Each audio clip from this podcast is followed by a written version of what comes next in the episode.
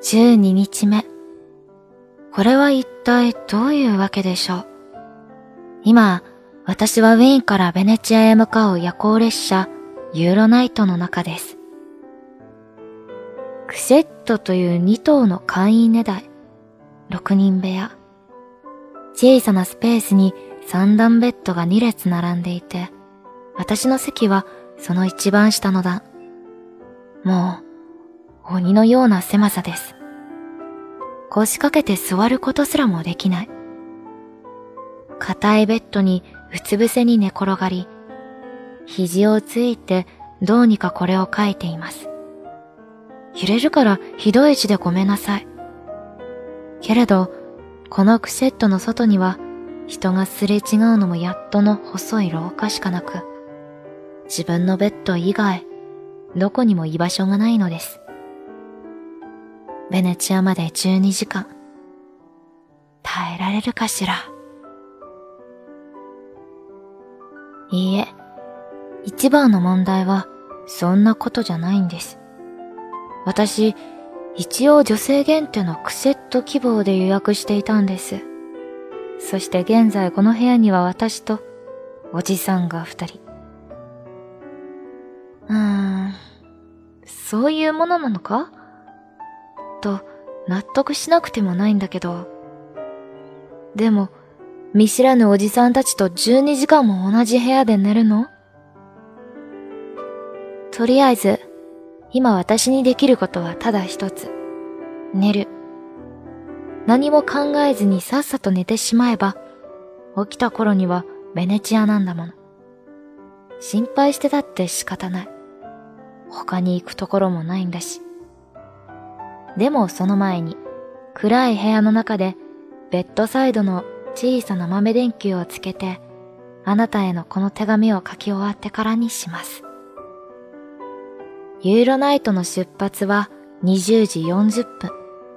それまでまだたっぷりウィーンを楽しめるということで、今日は朝早くから動き回っていました。まず、世界遺産、シェンブロン宮殿へ。以前、海外ドラマの吹き替えで、マリー・アントワネット役を演じたことがあります。彼女がお嫁に行くまで暮らしていたこの大きな宮殿の中には、どの部屋にも鏡がいっぱい。女帝マリア・テレジアも、マリー・アントワネットや他の王女たちも、この鏡で自分の美しさをいつも確認していたのでしょうか。ちなみに、私は自分の部屋にほとんど鏡がありません。よく女優さんたちが家の中には大きな鏡をたくさん置いて、できるだけいつも自分の姿が目に入るようにしておいた方が良いという話をするんです。その方が人は美しくなるんだと。自分自身に求める美の意識が高まるのでしょうね。私も帰国したら一枚くらい鏡を買おうかと考えました。ウィーンといえば音楽の都、そしてお菓子の都です。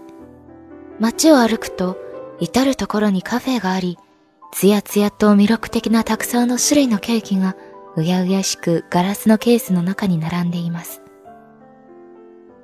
ウィーンの街には1500軒ものカフェがあると言われているようですが、そんな中でも今日私が訪れたカフェセントラルは有名な老舗。地元の人と観光客でほとんど満席です。そこでアップフェルシュトゥルーデルを食べました。ウィーンで生まれたお菓子で、アップフェルはリンゴ、シュトゥルーデルは渦巻きを意味するドイツ語です。渦巻き型に薄い生地で包まれたアップルパイって感じかな？見た目は甘そうなんだけど、食べてみると、リンゴの酸っぱさがそのままで全然しつこくない。ホテルザッハーで本場のザハトルテを食べるか迷ったんだけど、こっちに来て正解。何にせよ、雰囲気がとっても良いんです。ものすごく天井が高い。歴史を感じる上品な内装。キビキビと働くウェーターさんたちも、なんだか執事のようで素敵。この建物に入った瞬間からすべてがセピア色のトーンに見えました。落ち着く。こんな素敵なカフェが日本にもあったら、きっと毎日でも通っちゃう。ここで作詞なんかしたら最高だな。コーヒーを飲み終わったら、そろそろウィーン西駅へ行かなくちゃ。夜行列車は初めてで緊張するから、早めに着いておきたいし。そんな風に思っていたところへ、一人のおじいさんがゆっくりとこちらへ歩いてきて、おもむろに私のテーブルのすぐ横にあるピアノの前に座りました。どうやらこの店では夕方からピアノの生演奏が始まるようなのです。彼はまずモーツァルトの曲を2曲続けて演奏し、それから3曲目にミュージカルのキャッツからメモリーを弾き始めました。イントロが流れ出した時、ゾワゾワと鳥肌が立って、気づくと私はまた涙をボロボロこぼしていました。本当におかしいんです。この旅の間に一体何度こんな風にして唐突に泣き出しているかわかりません。自分でも抑えきれない強い力で胸が揺さぶられてしまうんです。感性が無防備にむき出しになっていて、ちょっと触れられただけでヒリヒリ締めてしまう。おじいさんはぼんやりと宙を見つめながら、無表情に淡々とゴツゴツした大きな手で鍵盤に触れている。それだけなのに、杉氏妃の記憶への慈しみのようなものを感じました。ピアノの音が高い天井に心地よく響いて、カフェのお客たちを包み込んで、私は激しく、ああ、もっとここにいたい、と思ったのです。こんなに素敵な場所に出会えた。ついこの前まで見知らぬ土地だったここウィーンに、今ではお気に入りの公園とお気に入りのカフェがある。けれど私はもう2時間後に出発する夜行列車の切符を持っていて。いつかまた来ればいい？でもいつかっていつ？二度と来られないかもしれない。離れがたい。ピアノはもう次の曲を弾き始めました。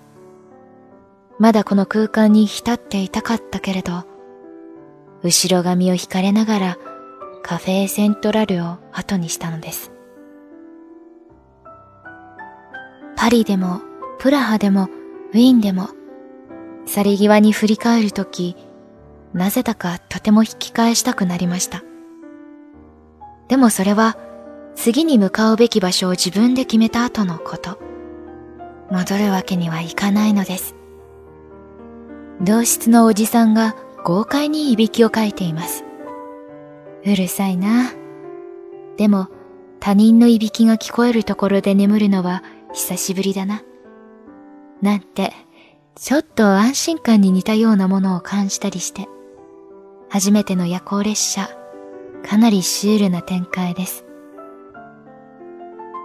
ユーロナイトのベッドにて、長女があって良いと思えば、これも楽しい。が、単に辛いだけだと思ってしまうと、これは罰ゲーム、いや拷問のようだ。山形くんの言ってた言葉が身に染みる。夜行列車の狭さ、痛さ、長さ、想像以上に過酷。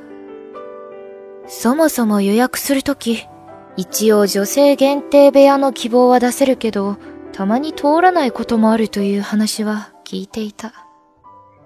だから、今それについて誰かに文句を言うつもりもないし、幸い、同室のおじさんたちも感じの良い紳士だから、それほど怖くもない。ただ、せめてもう少しちゃんと眠れさえすれば、この状況も夢の中の出来事として何とか受け流せただろうに。ちょっとうとうとした頃に大きな揺れが来て起こされる。駅に停車して人々が乗り降りする物音に起こされる。おじさんのいびきに起こされる。背中の痛みに起こされる。この三段ベッドは、一番下の段がそのまま三人掛けの座席になり、真ん中の段を折りたためば背もたれになるという仕組み。朝になったら自分たちでそうやってベッドを片付けることになる。結局私の寝ている段はただの椅子なのだ。微妙なスプリング具合でとにかく体が痛くなる。寝転がると私でぴったりぐらいの面積しかないのに、ヨーロッパの大柄男性は一体どうやってここで寝るんだろう。体を起こすと頭が上の段にぶつかってしまうので、背筋を丸くしていなければ腰掛けることもできない。飛行機ではどんなに長時間のフライトでもエコノミークラスで全然平気な私だけど、この圧迫感は兵所恐怖症でない私でもちょっと参っちゃいそう。旅っていうか、輸送って言葉の方がしっくりくる。正直言って、別に私は6人クッシェットにしなくてもよかったのだ。この列車で一番安いのはベッドなしの椅子席で、その次がこの6人クッシェット。そして4人、3人、2人のクッシェットがあって、一番高いのが1人用の個室となっている。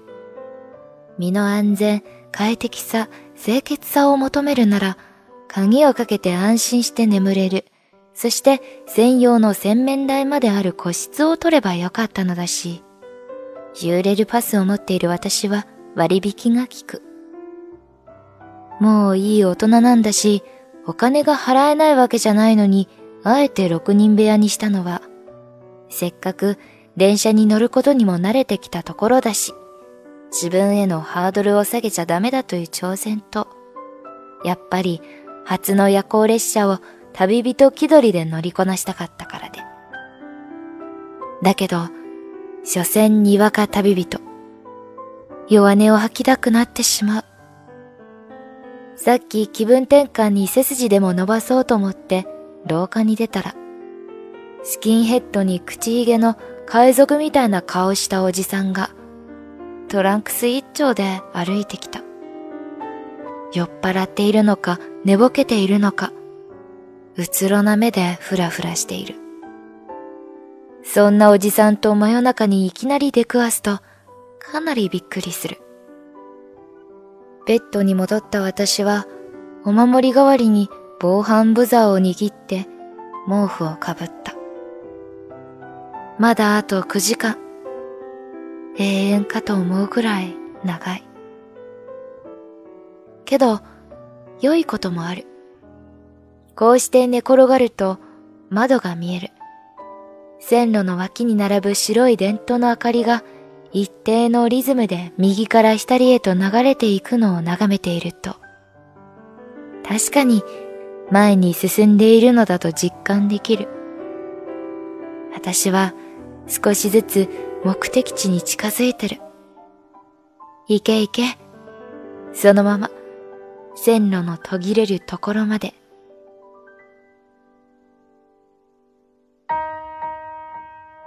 初恋日語日本語との初恋。您正在收听的是出生电台，您可以在荔枝、喜马拉雅、网易云关注并联系我们，期待收到您宝贵的建议。